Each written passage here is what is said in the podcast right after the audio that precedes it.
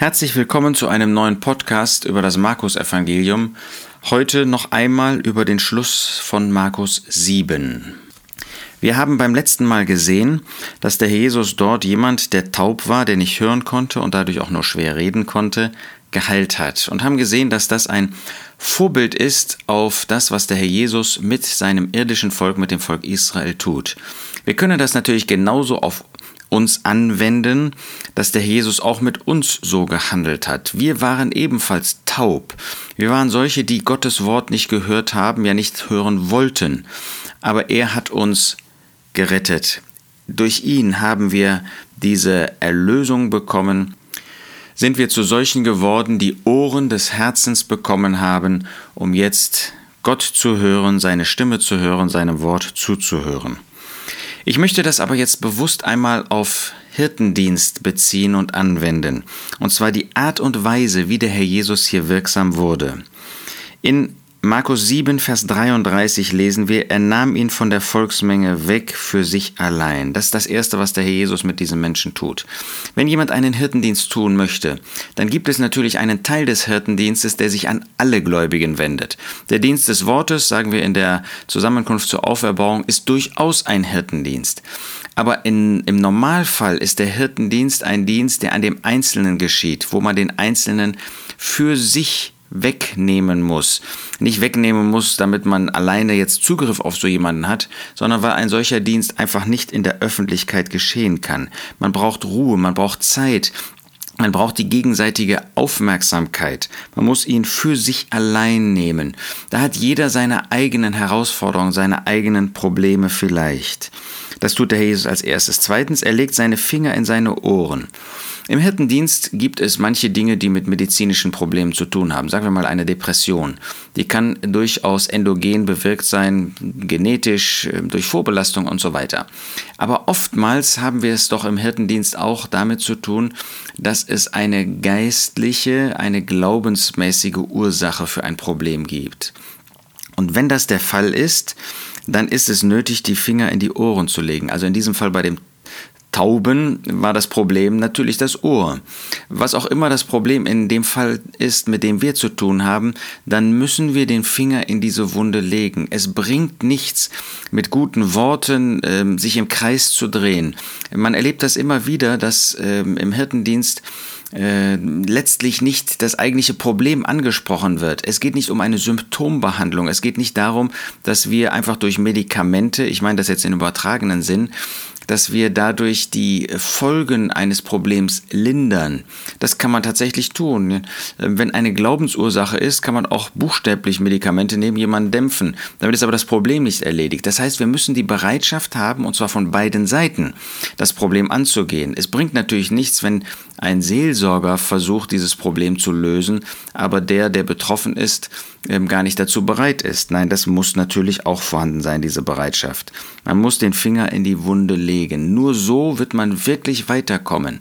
Derjenige muss zu einer Einsicht geführt werden, sagen wir mal Eigenwille, sagen wir mal Ungehorsam, dass ähm, er so nicht einfach weitermachen kann, sondern dass die Lösung nur darin besteht, dass man auf dieses Problem eingeht.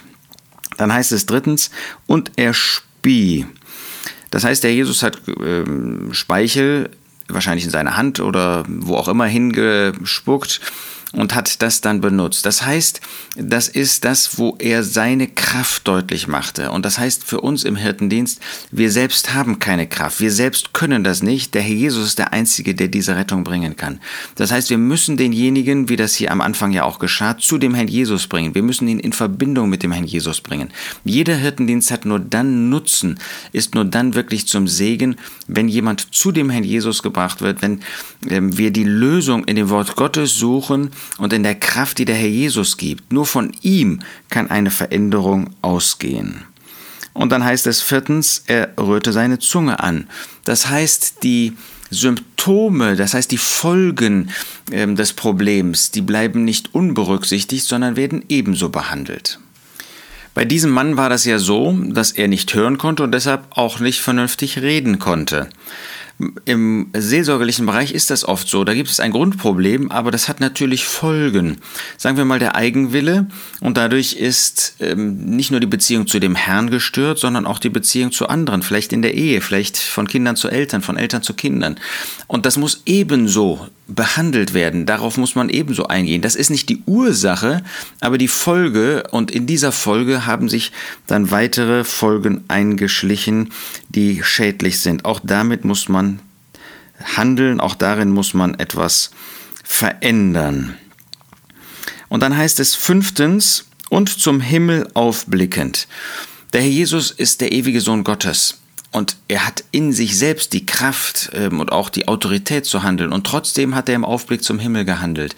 Trotzdem hat er in Abhängigkeit von Gott gehandelt. Wie viel mehr müssen wir das tun? Wenn wir im seelsorgerlichen Bereich tätig werden, dann lasst uns das Vertrauen zu Gott haben, die Abhängigkeit von Gott auch sichtbar ausdrücken. Das heißt, wenn wir ein seelsorgerliches Gespräch haben, dann beten wir zu dem Herrn. Und innerlich ganz besonders, wenn wir merken, wir kommen zu dem entscheidenden Punkt in einer Sache, dann wollen wir zu dem Herrn aufblicken und mit ihm handeln. Zum Himmel aufblickend, sechstens seufzte er.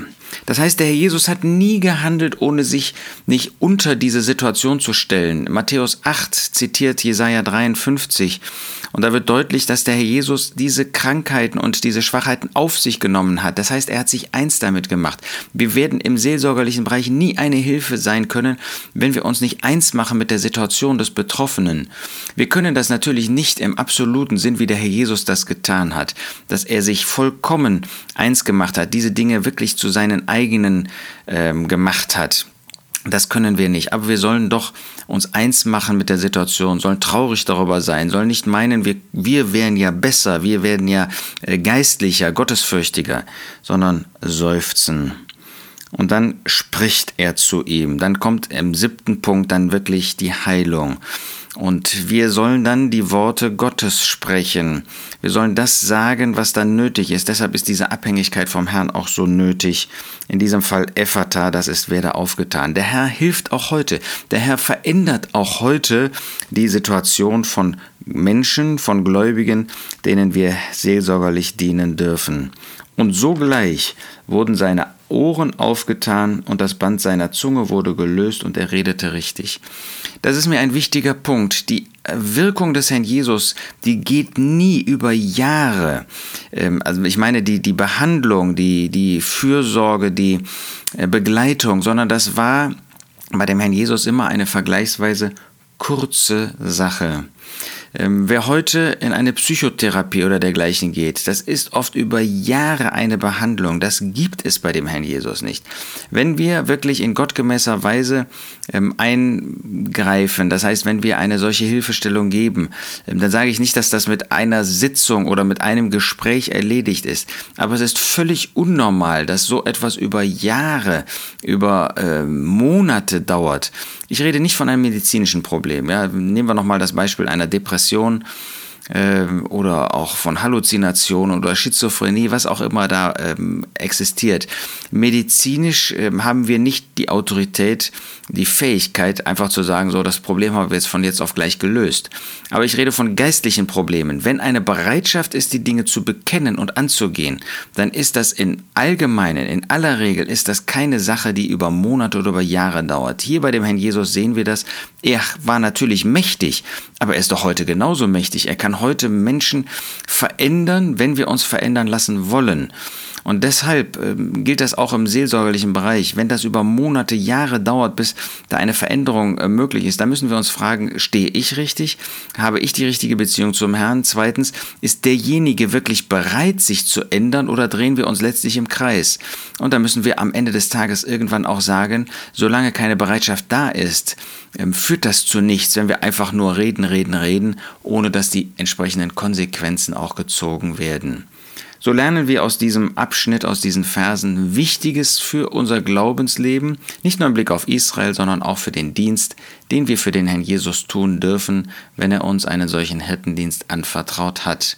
Der Herr wird dann mit uns sein, wird uns helfen und wir müssen uns selbst die Ohren öffnen lassen, um zu erkennen, was jeweils dann der richtige Weg, die richtige Maßnahme, die richtige Zusprache und Fürsprache ist.